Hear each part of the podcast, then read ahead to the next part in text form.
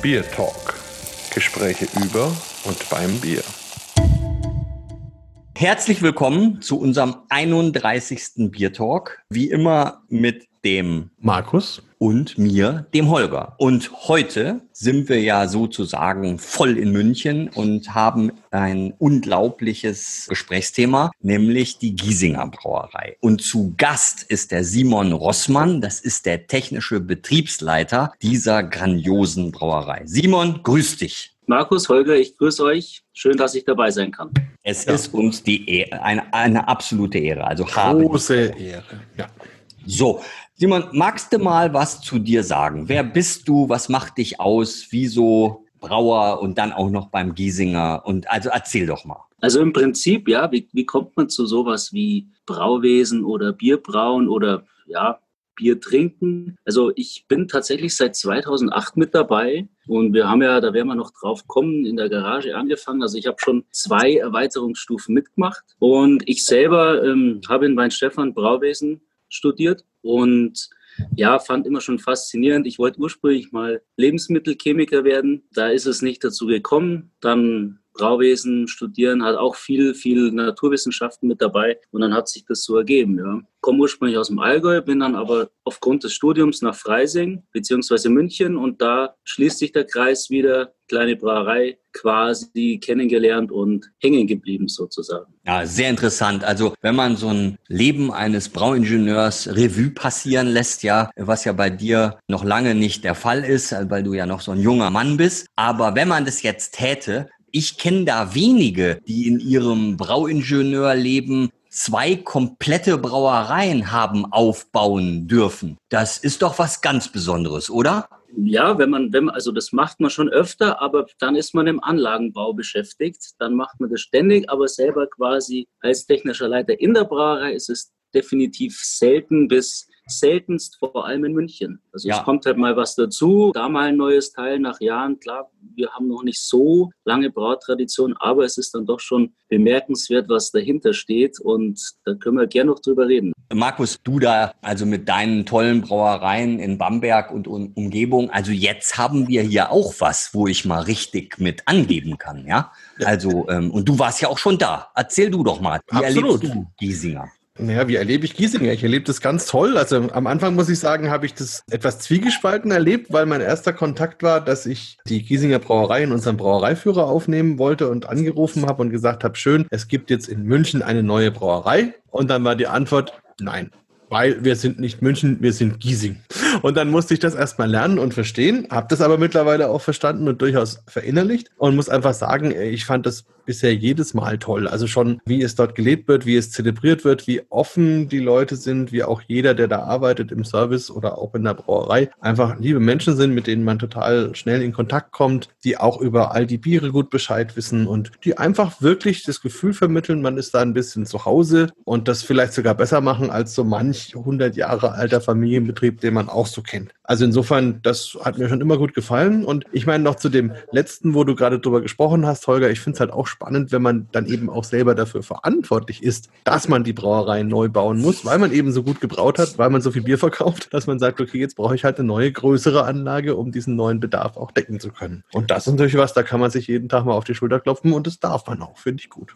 Unbedingt. Und apropos Schulterklopfen und damit wir nicht verdursten und total in die Unterhopfung gehen. Simon, wir haben ja Biere vor uns stehen und leg doch mal eins fest, womit wir jetzt hier starten. Naja, du hast von Unterhopfung gesprochen, dann würde ich doch sagen, machen wir als schön Aperitif erstmal einen Pilz, oder? Unbedingt. Also da bin ich ja immer für zu haben. Dann Beziehungsweise ein Kellerpilz.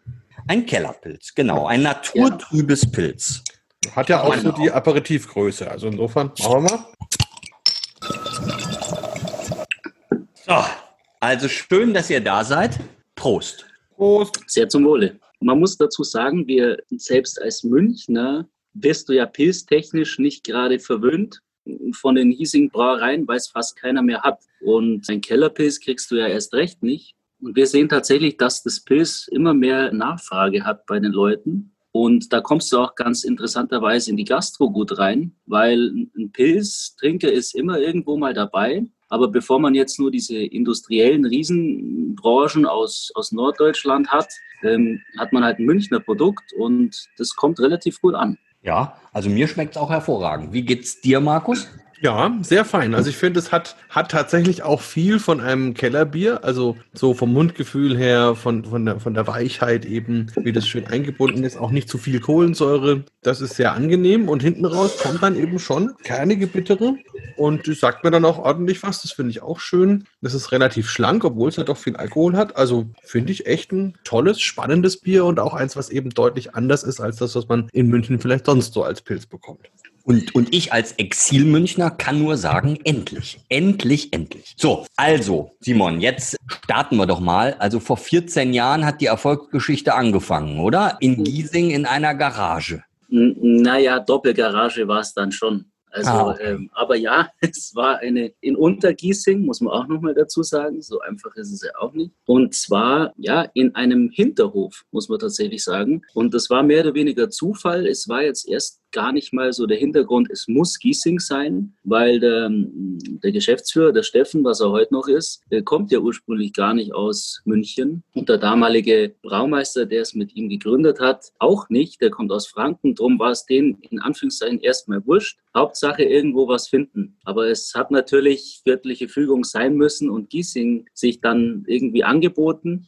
Wobei es halt natürlich in einem Hinterhof war, also sprich Nachbarn und so weiter waren vor Ort. Und so wild konnte man dann natürlich auch nicht machen, wie man es ja sonst von Brauereien kennt. Also unabhängig von der Wirkung des Produkts, sondern einfach, ja, die Flaschen klappern, die Schrotmühle läuft und so weiter und so fort. Also es war nicht immer ganz einfach, aber wir haben das ganz gut hinbekommen auf jeden Fall. Und du bist von Anfang an dabei oder bist du erst später dazu gekommen? Ich bin 2008 dann dazu gestoßen. Also ich bin keiner von den Gründern sozusagen, aber ich bin 2008 im Rahmen des Praktikums dazugestoßen und natürlich für immer geblieben, weil ich habe mir gedacht, die Chance musst du nutzen. In eine kleine Brauerei kommst du eigentlich so gesehen nicht, vor allem nicht in München und sowas Aufstrebendes. Da muss man quasi ja mehr oder weniger ja den Hopfen und das Malz nehmen und Bier draus machen, habe ich mir gedacht und bin dann dabei geblieben. Damals schon die Vision gehabt, dass das so schnell so wird, wie es jetzt ist? Ich selber muss sagen, für mich war immer klar, da geht noch mehr. Auch von den Sorten, muss ja auch dazu sagen, wir haben ja mit Nicht-Reinheitsgebotsbieren angefangen, also mit Gewürzbieren und Fruchtbieren. Das war eigentlich die Idee, auch mit dem Hang nach belgischem Vorbild, damals nur in einer anderen Version. Das heißt, von Reinheitsgebot war noch nie die Rede am Anfang. Darum hieß es am Anfang auch Bierlaboratorium. Man hat aber natürlich sehr, sehr schnell gemerkt, dass die Leute auch mal nach hell, weiß, wer dunkel fragen. Darum hat man angefangen, parallel zu arbeiten. Aber für mich war immer klar, es geht, ich bin natürlich immer am Produkt und habe für mich auch gewusst, es geht immer noch mehr mit den Sorten. Da geht noch viel, viel mehr. Unabhängig davon, dass die Nachfrage natürlich gestiegen ist und München groß genug ist, auch um Bier zu verkaufen, in meinen Augen. Vor allem Nischenprodukte hat sich das ja definitiv fast von selber ergeben. Aber wir haben natürlich viel dafür tun müssen. Keine Frage. Also ich weiß, ich hatte das erste Mal Kontakt, da war in der Birkenau ein Straßenfest und da gab's dann Bier und ich denk, wow, also das ist ja richtig gut. Ja, und dann ging die Erfolgsgeschichte weiter. Also, aber bevor wir weiter die Erfolgsgeschichte erzählen, würde ich doch vorschlagen, wir gehen auch ein Bier weiter. Was nehmen? Sehr gerne.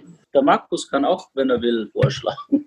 Wenn ihr mich fragt, ich habe zwei Biere, die mich wirklich interessieren, also die anderen bestimmt auch, aber wo ich sagen würde, das wäre so ein Schwerpunkt. Einmal natürlich ein dunkles, weil ein Münchner Dunkel ist ja eigentlich so ein Urbierstil und das würde mich total interessieren, wie ihr den interpretiert. Also da fände ich interessant. Und das andere ja. wäre dieses Munich, weil allein das Etikett schon ganz viele Fragen in mir aufwirft und natürlich auch so diese Idee, einen untergärigen Bock entsprechend zu stopfen und spannend zu machen, das mich auch interessiert. Also das wären so die beiden, wo ich sage, die will ich auf jeden Fall getrunken haben. Aber, Aber Markus, Markus, es war doch, das war doch wieder nicht die Frage. Passt doch mal auf, verdammt, ja? Also die wir Frage doch, war doch, welches Bier wir als nächstes gerne trinken. Und da ist doch jetzt quasi nach dem Pilz ein heller Bock. Also das geht doch gar nicht. Markus. Naja, also als Bierprofis muss das grundsätzlich natürlich immer gehen, weil im Bierglas weißt du ja also nie, was, was kommt. Ne? Auf der anderen Seite gebe ich dir natürlich recht, wir wollen ja das auch ein bisschen nachvollziehbar machen. Also dann klettern wir die Leiter halt langsam hoch und dann müssen wir jetzt eigentlich von dem Pilz zum naturtrüben Kellerbier und dann zum Märzen und können dann halt zum Monique um die Reihe in meinen Augen weiter zu spinnen, würde ich jetzt aus, aufgrund des Anlasses natürlich das Festbier nehmen, dann das Dunkle und dann tatsächlich den hellen Bock zum Schluss.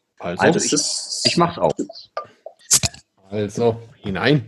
Mich bitte schaut auf diese Farbe. Schaut auf diese Farbe. Ist es nicht großartig? So ein schönes Festbier. Ja, man beachte auch den Schaum, ja, diesen, diese, diesen beigefarbenen, cremigen. Also ich sage immer, da will man reinbeißen. wenn du das Ist das das Wiener Malz, was das macht? Genau, unser Märzen ist tatsächlich kein sage ich jetzt mal, 60er Jahre Stil äh, Münchner Märzen, sondern ich habe tatsächlich ausschließlich Wiener Malz drin und mhm. zwei spezielle Karamellmalze und von der Hopfungspalte Select, sowohl ja in der Bittere als auch im Aroma deutlich. Und ja, wenn man sich auch mal so die Geschichte des Märzens anschaut, dann war Märzen nie ein Stil, der wenig Hopfen ja, vertragen hat, sondern der war schon immer ordentlich hopfig. Und das passt ja auch ganz gut zu dieser Restsüße. Also ich bin gespannt, was ihr sagt ist für mich selber auch ein schönes Bier, was ich sonst immer gerne trinke. Ja, es trinkt Wohle. sich wunderschön, zum Wohle. Ja, nee, also ich finde, was ich ganz toll wiederfinde, ist das Mundgefühl. Finde ich ganz schön, schön cremig. Dann hat man in der, in der Nase ja schon diese leichten Röstaromen, malzigen Aromen, die sich dann eben mischen mit den Hopfen, so ein bisschen grün, grasig, kräutrig und dann, wenn man es im Mund hat, dann kommt das Wiener Malz so schön rüber, das mag ich auch gern, mit Karamellnoten und dann verbindet sich das am Ende schön zu so einer kleinen Geschmackssymphonie, die dann am Ende auch wieder sagt, hm, ein bisschen bittere ist doch da und jetzt trockne ich den Mund aus und dann hast du wieder Lust weiterzumachen machen. Und das ist wirklich ein sehr, sehr schönes, angenehmes Bier, wo man wirklich einfach sagt, schön, da sitze ich, da trinke ich zwei, drei, vier, habe einen schönen Nachmittag. Gefällt mir echt gut. Holger, was sagst du? Nee, also ich kann euch nur zustimmen. Also ich finde auch einfach die Karamellnote, die da ist und dann aber trotzdem kommt dann im Nachtrunk eben auch diese schöne Hopfenbittere und das ist so wunderbar in der Balance. Also ich habe das ja gerade schon erwähnt, also und das sage ich nicht, um hier Punkte zu sammeln im Bier Talk, sondern das ist wirklich so. Also das Giesinger Märzen ist eines meiner absoluten normalen Trinkbiere geworden, wenn ich jetzt nicht professionell trinke, sondern einfach nur für mich. Und alleine das schon ist, glaube ich, eines der größten Komplimente, die ich überhaupt einem Bier machen kann. Da könnte ich ja jetzt so ein bisschen neckisch auch sagen, es ist ja jetzt schon das zweite Bier, was fast so ein bisschen fränkisch inspiriert ist. Ne? Also so von der, von der Idee her, von der Drinkability, von, von, vom Gesamten, von der Komposition her, sind wir hier relativ weit weg bei beiden Bieren vom klassischen Münchner Ideal. Finde ich ja gut.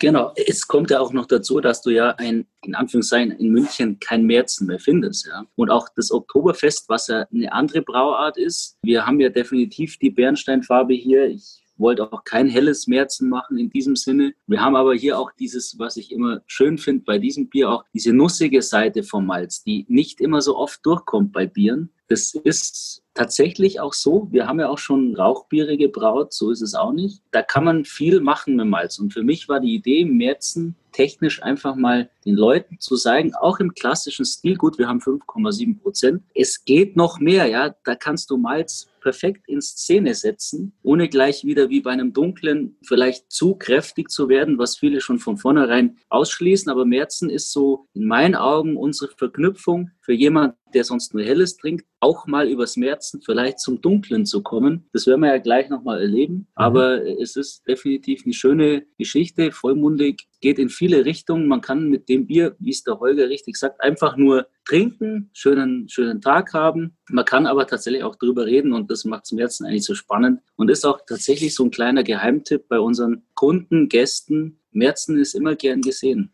Eine schöne Anekdote ist auch, kurz auszuholen, das habe ich das erste Mal eingebraut in diesem Stil, wie es jetzt ist, 2014 ja eben, und war dann im Stüberl oben und da waren ein Rentnerstammtisch oben, alle Märzen getrunken. Und dann kam ich damals mit meinen 31 und sagte, wieso trinkt sie denn alle Märzen? Dann kam sofort die Antwort, ja, das kennen wir doch noch aus der Jugend, aus den 70er Jahren, da gab es noch in München Märzen, aber sie sind so begeistert. Und wenn man das schafft, dann denke ich, dann ist es eine wunderschöne Geschichte, dass man jemand nach Jahren, wo sie doch ihr Jugendbier als die Großbrauerei nicht mehr machen, wiederfinden, ironischerweise wieder von einem jungen Brauer gebraut genießen können, dann muss ich schon sagen, dann freut man sich und kann wunderbar auch heimgehen und sagen, okay, da können wir weiter anknüpfen. Geheimtipp, wie gesagt. Also jetzt würde ich fast vorschlagen, wenn ihr beide einverstanden seid, jetzt haben wir ganz lange über das Märzen gesprochen, wir gehen jetzt noch mal ein Bier weiter, dann aber noch mal in die Geschichte zurück. Also wir sind ja immer noch in der Doppelgarage, aber irgendwann genau. daraus ja mehr. Und jetzt haben wir ja gesagt, wir machen es dunkel auf, oder?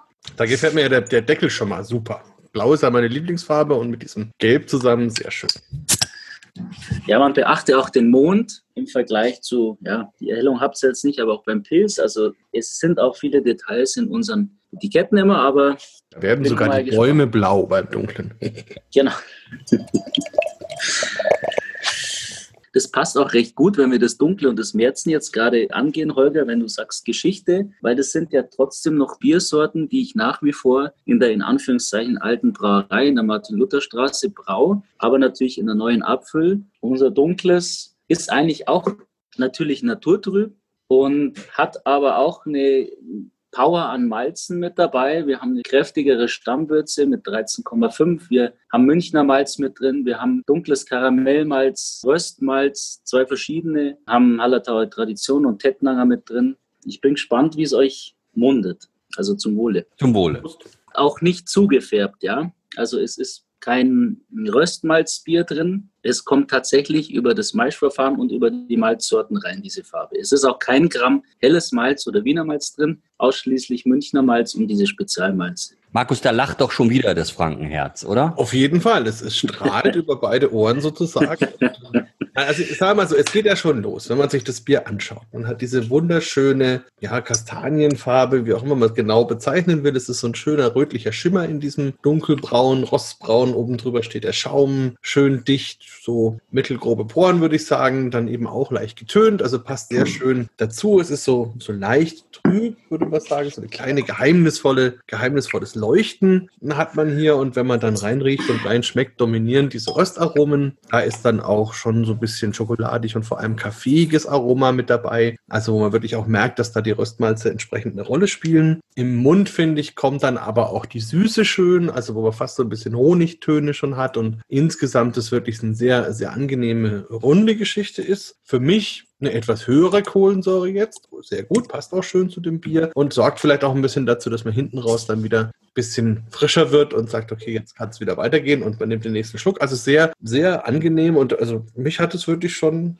gefangen sozusagen. Also bin ich gerne dabei.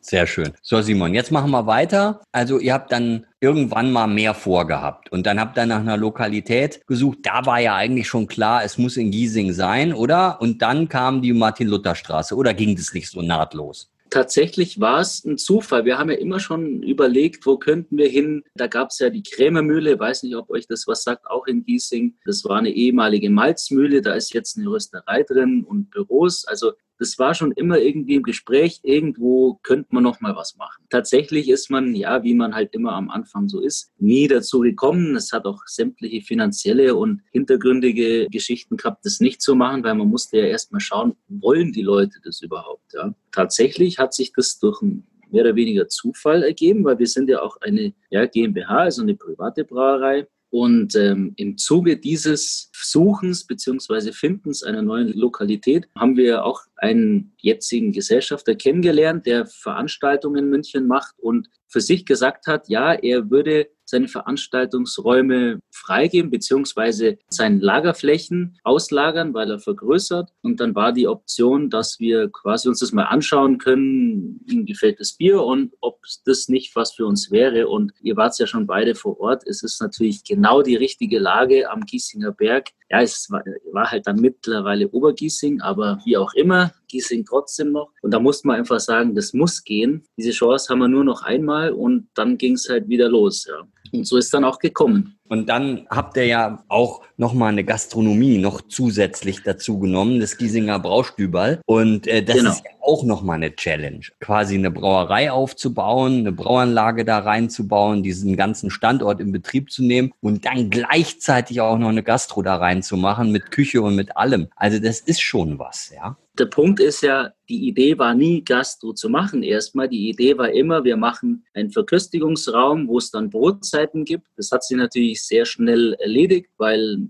ja, dementsprechend sind die Anfragen gestiegen und so weiter und so fort. Und dann, ja, man weiß ja, wie es in München mit Gastro ist. Das ist auch nicht immer ganz einfach, geschweige denn spätestens, welche Kassensysteme nimmt man, wie schaut es da aus. Also da kommt man dann richtig ins Strudeln. Und da war ich zum ersten Mal froh, dass ich tatsächlich beim Bier bleiben darf und nicht, wie der Steffen sich dann total in diese Gastro reinschmeißen musste, weil irgendwie, wenn mal das Rad läuft, dann läuft's. Es ist aber nach wie vor ganz wichtig für uns gewesen, weil natürlich das ein extremer Werbeeffekt auch fürs Bier war einfach vor Ort das Bier zu trinken. Und davor konnten wir in der Garage maximal fünf, sechs Leute drin haben, beziehungsweise wir haben samstags immer Braukurse gemacht. Und da waren dann mal 15, 16 Leute da, aber dann war die Hütte voll, ja. Und ähm, da konnte man halt mit 100 Leuten am Anfang plus Gastro, plus Essen, was natürlich immer zum Bier auch gehört, punkten. Und das hat uns ganz weit nach vorne gebracht, muss man trotzdem dazu sagen, ja. Also es war in jeglicher Hinsicht Vogelwild, das zu machen. Aber wie wir halt immer sind,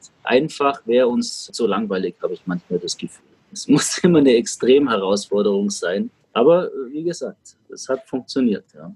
Ich finde, das hat man auch ganz gut erlebt oder erlebt es auch ganz gut, wenn man sich dann bei euch mal die Speisekarte anschaut. Also das heißt, man hat ja wirklich so ganz traditionelle Ur-Münchner Gerichte, also wo man teilweise Teile von Tieren isst, die ich noch nie im Leben gegessen habe. Man hat mir erzählt, das sind wirklich klassische, typische Münchner Dinge, die auch gut schmecken, habe ich ja vor Ort dann auch schon probiert. Und auf der anderen Seite gibt's dann zum Beispiel auch einen Eisbock, den man eigentlich kaum in der Brauerei bekommt, live serviert aus der Tiefkühltruhe, der dann am Tisch zelebriert wird. Und das sind dann eigentlich so die beiden Enden der Fahnenstange. Also einmal bodenständig, klassisch, dass auch der Urmündner sagt, Mensch, da gehe ich hin, habe einen vernünftigen Preis, gute Qualität, spannendes Essen, fühle mich einfach zu Hause. Und auf der anderen Seite eben, wenn ich wirklich mal was Besonderes will, eine besondere Spielerei rund um das Thema Bier, dann bekomme ich das auch nur bei euch. Und das fand ich wirklich eine tolle Kombination. Also wenn man das alles so haargenau plant und ich glaube, wenn man das bei euch so gemacht hätte, dann wären da ja viele schlaue Köpfe gewesen, die wahrscheinlich auch gesagt hätten, oh, zu schnelles Wachstum ist auch nicht gut und schaffen wir das und jetzt müssen wir erstmal einen entsprechenden Personalplan machen und so weiter. Und es ist einfach erstmal passiert, ja. Und es genau. war eben eine Herausforderung und dann hat es einfach geklappt. Wir nehmen jetzt das Kellerbier.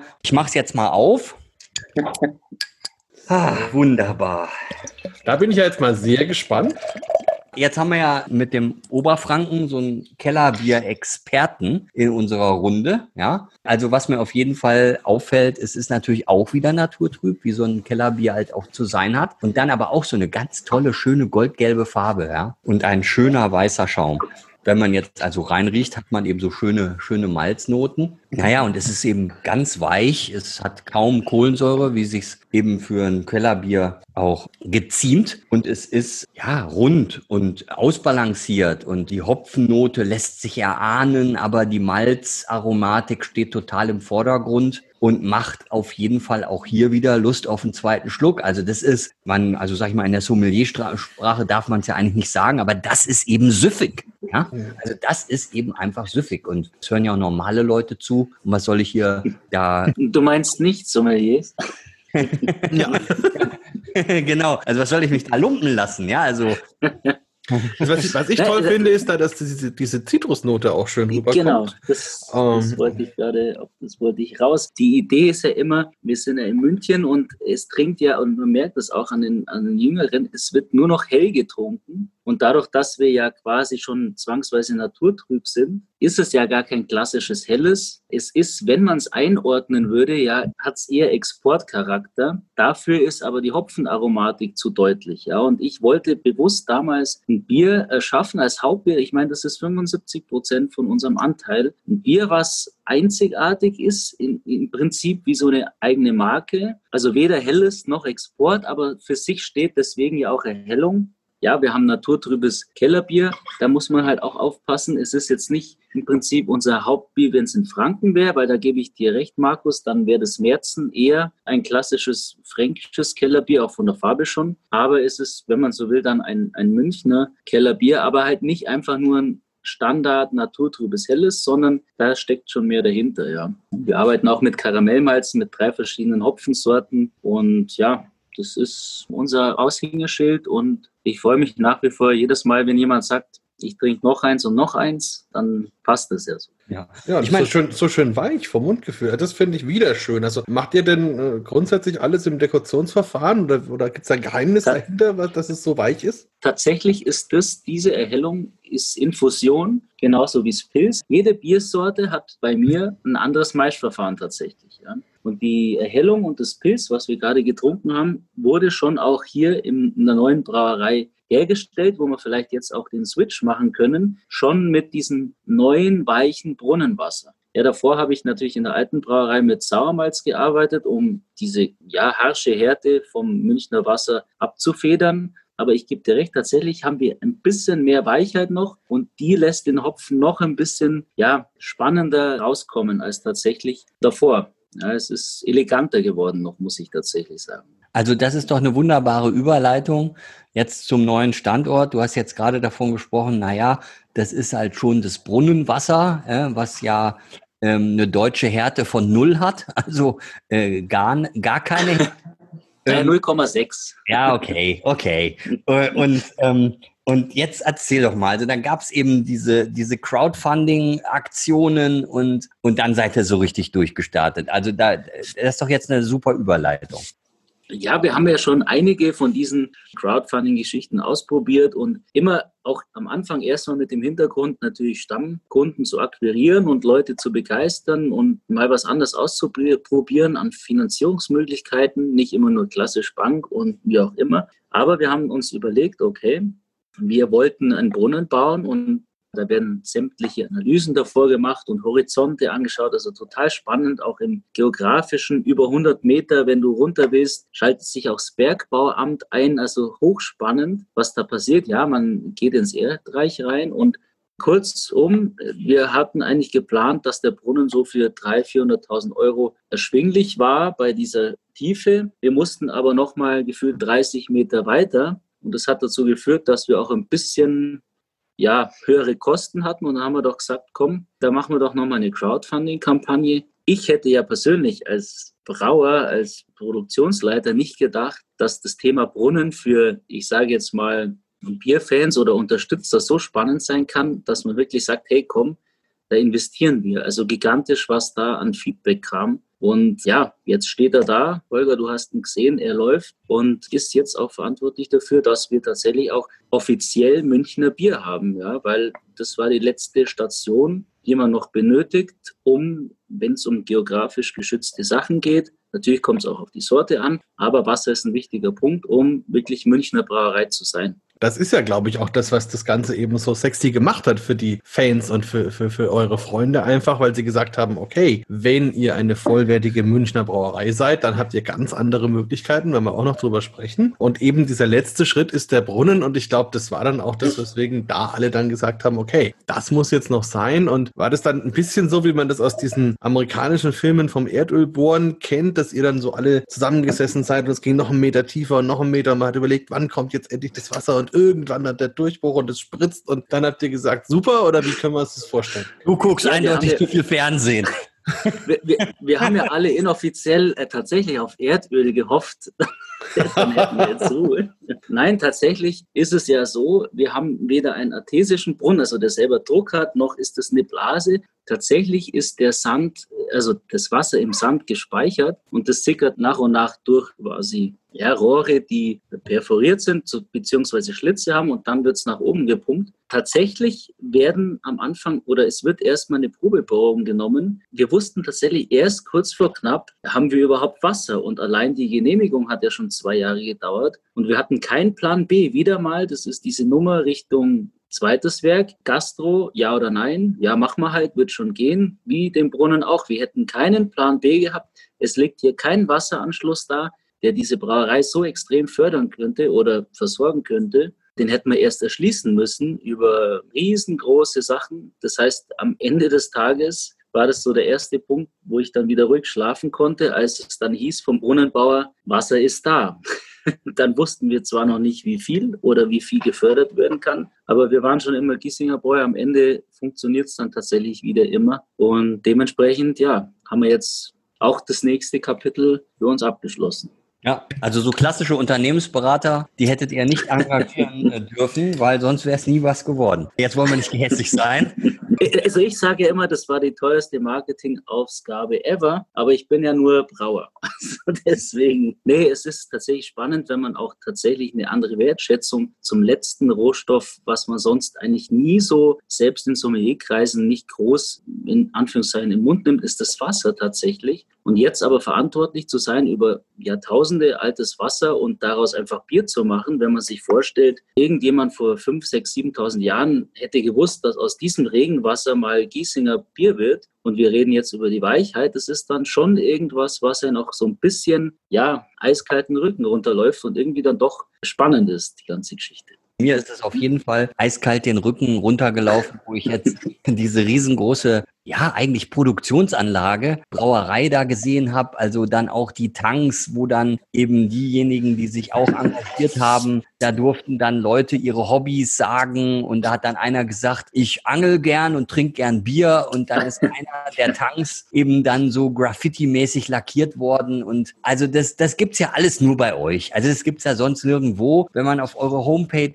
geht, dann kann man sich über die Menschen die Giesinger ausmachen, im Inneren sozusagen informieren. Und, und ich glaube, das, das ist es. Und wir sagen alle, Bier ist Heimat und so, Bier ist local, also think global, drink local und so. Da gibt's ja T-Shirts dazu, aber ihr macht's einfach. Und das, das ist so großartig. So, und weil es so großartig ist, gehen wir jetzt ins Finale und holen uns Gerne. einen schönen hellen, untergärigen Bock in die da Muss man, da muss man vielleicht noch ein bisschen dazu denken, wenn du gerade so vom Gänsehaut und Vorstellungen sprichst. Ich glaube, das ist vielleicht auch das, was eben jetzt einerseits euren Fans, aber sicherlich auch euch selber und vielleicht auch der Konkurrenz so ein bisschen Gänsehaut verursacht, wenn man sich überlegt, okay, ihr seid jetzt dann eine vollwertige Münchner Brauerei. Wir haben dann nächstes Jahr im September den Einzug den Festeinzug der Brauer zum Oktoberfest und dann rollt vorne dran ein Giesinger Pferdefuhrwerk mit Bier und es gibt dann ein riesengroßes Zelt und dann ist man Bestandteil dieser Veranstaltung. Also nächstes Jahr ist vielleicht ein bisschen bald gesagt, aber grundsätzlich ist das doch sicherlich auch Gänsehaut, dass man sagt, okay, es wurden so viele Hürden in den Weg gelegt und so viele Dinge gemacht, wo man eigentlich gedacht hat, das ist sowas, das ist niemals möglich und dann hat man es in relativ kurzer Zeit geschafft, aus einem relativ kleinen Ding raus so sich zu entwickeln, dass man das tun kann. Und ich glaube, das ist schon was, wo man dann auch irgendwann später seinen Enkeln und Urenkeln erzählen kann, Mensch, wir haben wirklich Biergeschichte geschrieben. Und da finde ich, passt dann auch dieses Bockbier ganz gut dazu, weil sowas ähnliches gibt es ja dann vielleicht auch in eurem Zelt, oder? Denkt ihr schon an solche Sachen? Weiß ich nicht, aber ich weiß auf jeden Fall, dass wir 2020 haben. Und ich würde doch nicht mit irgendwelchen Pferden, ich weiß schon, das ist immer spannend. Also auch wieder aus meiner Sicht, wir werden sehen, was dann passiert. Ich würde dann natürlich mit dem neuesten MAN, was weiß ich, TGX vorfahren, weil ich meine, was, was bringen mir die Pferde? Ja, ich meine, so wird ja kein Bier mehr ausgeliefert. Das heißt, man muss ja dann auch am aktuellen Stand bleiben und das kann man ja auch kombinieren. Vielleicht sind dann die Pferde im LKW drin bei ein paar Paletten Bier, ich weiß es nicht. Oder ein paar nicht Holzfässern, sondern Edelstahlfässern oder vielleicht sogar Edelstahltanks, wie es ja auf der Wiesen der Fall ist. Nein, man muss natürlich die Tradition auch ein bisschen. Jetzt hast du, glaube ich, einigen Leuten einen halben Herzinfarkt beschert. nee, tatsächlich denke ich, auf, aufgrund der Größe ist es schwierig, da jetzt eine Aussage zu treffen, weil steht noch alles in den Sternen und wir müssen ja erstmal schauen, dass hier was weitergeht. Aber wer weiß, was passiert. Wir haben tatsächlich ja damals unser Zehnjähriges gefeiert. Am Hohenzollernplatz war das. Und haben da so zwei kleine Ponys mit einer Bierkutsche geholt. Also mit Absicht, da haben nur zwei Leute drauf gepasst. Wer weiß, was demnächst passiert. Eben, es geht ja auch eher ums Träumen. Es geht ja nicht unbedingt um, um, dass man das jetzt schon irgendwie festmacht oder so, sondern einfach ähm, diesen, diesen schönen Traum, den ihr nach und nach verwirklicht habt, einfach vielleicht ein bisschen weiter zu träumen. Wir haben ja schon zum April-Scherz mal ein Wiesenzelt zeichnen lassen und Fotos auf der Wiesen gemacht. Und ich habe heute noch Leute, die zur Rampe oder die zu mir in die Brauerei kommen und sagen, ja, aber nächstes Jahr gibt es euer Oktoberfestbier wieder. Dann sage ich, also wenn es ich nicht weiß, dann weiß es keiner. Ja doch, ich war doch bei euch im Zelt. Und dann sage ich, auch wenn ich das wüsste, dann, dann wäre ich dabei gewesen. Also was bedeutet das? Offensichtlich hat das so gefruchtet, dass wir theoretisch schon präsent sind, ohne präsent zu sein. Das ist ja auch schon mal ein Schritt weiter, oder? für die nächste Richtung. Cool, ja, das ist ja das ist schon metaphysisch Wahnsinn. Also gut, dann ja, lass uns es mal ist verrückt. Lasst uns mal an dieses wunderschöne Bierchen gehen, wo ja. auch Munich draufsteht. Ja. ja das ist ja ein, ein Collab, ne? Ja, wir haben damals, habe ich mit Frank Pfeiffer und mit Michael Geisler von Hopsteiner quasi diese Kollaboration gemacht, einfach aufgrund des Hopfens, was damals ja auf diesen Zuchtfeldern steht, wird meistens sonst irgendwo rein verschnitten oder in die Biogasanlage gefahren. Da haben wir tatsächlich mal gesagt, oder der Alex Feiner besser gesagt von der Züchtung hat gesagt, ich ernt mal alles ab und pelletiere das im Labor und dann nennen wir den Unique sozusagen. Und wie es eine zum anderen kommt, haben wir natürlich gesagt, da müssen wir Munich draus machen.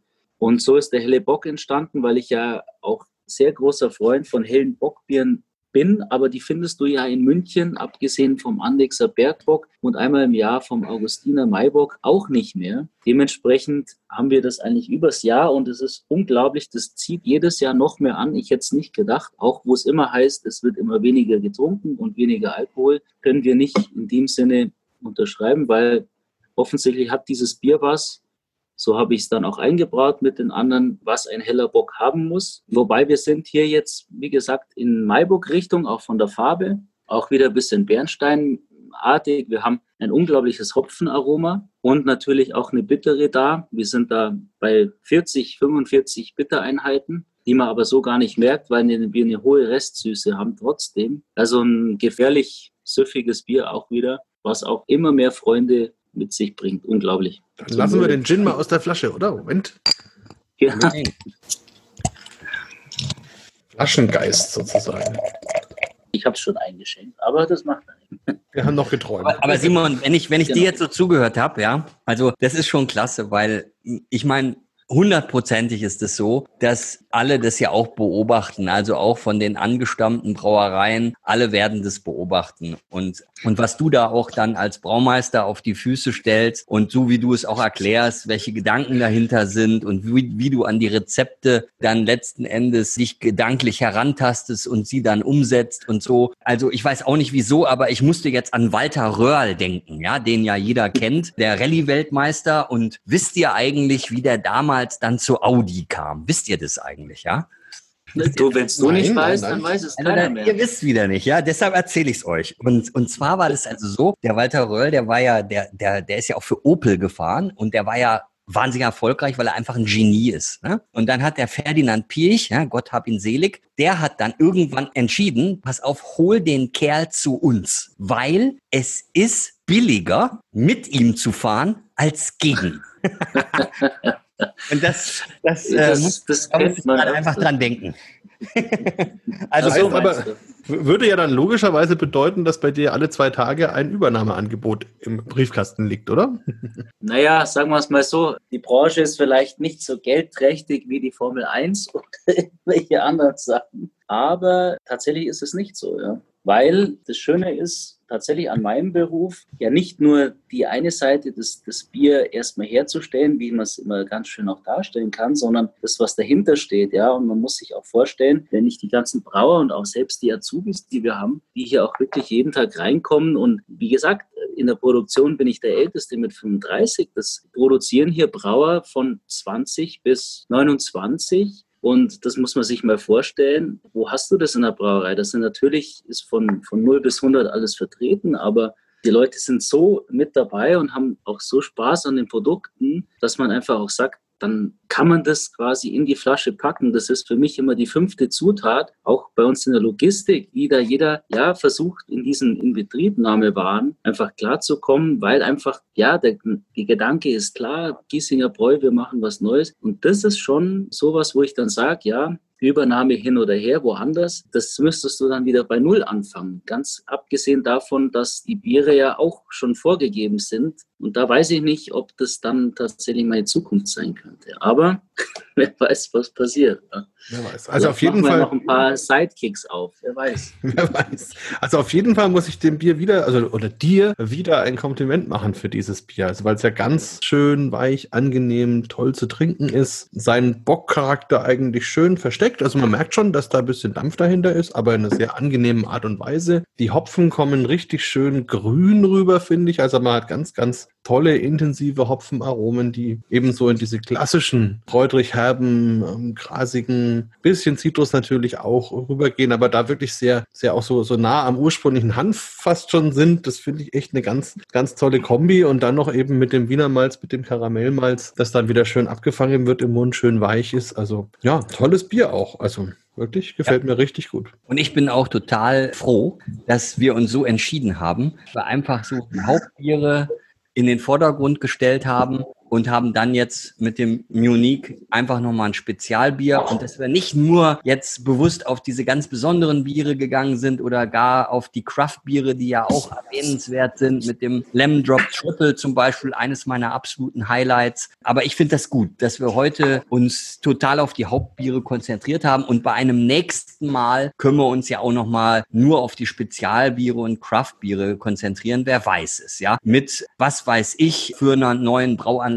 irgendwo in München. Ähm, ähm, so. Also äh, für mich ist es ja auch so, die Heilige Kreuzkirche, die ist ja gegenüber des Braustüberls und vielleicht ist ja auch Gott im Spiel. Also das, das kann ja auch noch sein irgendwie. Ähm, äh, weißt du, was ich dir tatsächlich sagen muss? Wir haben ja damals, gegenüber ist ja die Lutherkirche, die protestantische und dann die Heilige Kreuzkirche, die katholische. Wir haben sie parallel von beiden Priestern, Schrägstrich Priesterinnen segnen lassen. Vielleicht liegt es auch daran, ich weiß es nicht.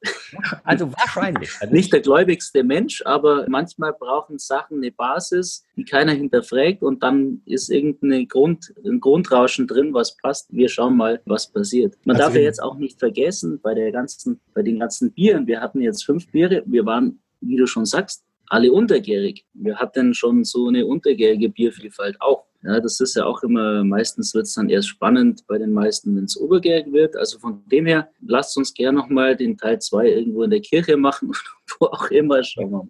Nee, unbedingt. Und wir haben ja immer schon gesagt, wir machen irgendwann auch mal Bier Talk live und das werden ja. wir auch sicher irgendwann tun. Sehr schön. Also ein gesegnetes Bier von einem gesegneten Braumeister in einer gesegneten Brauerei.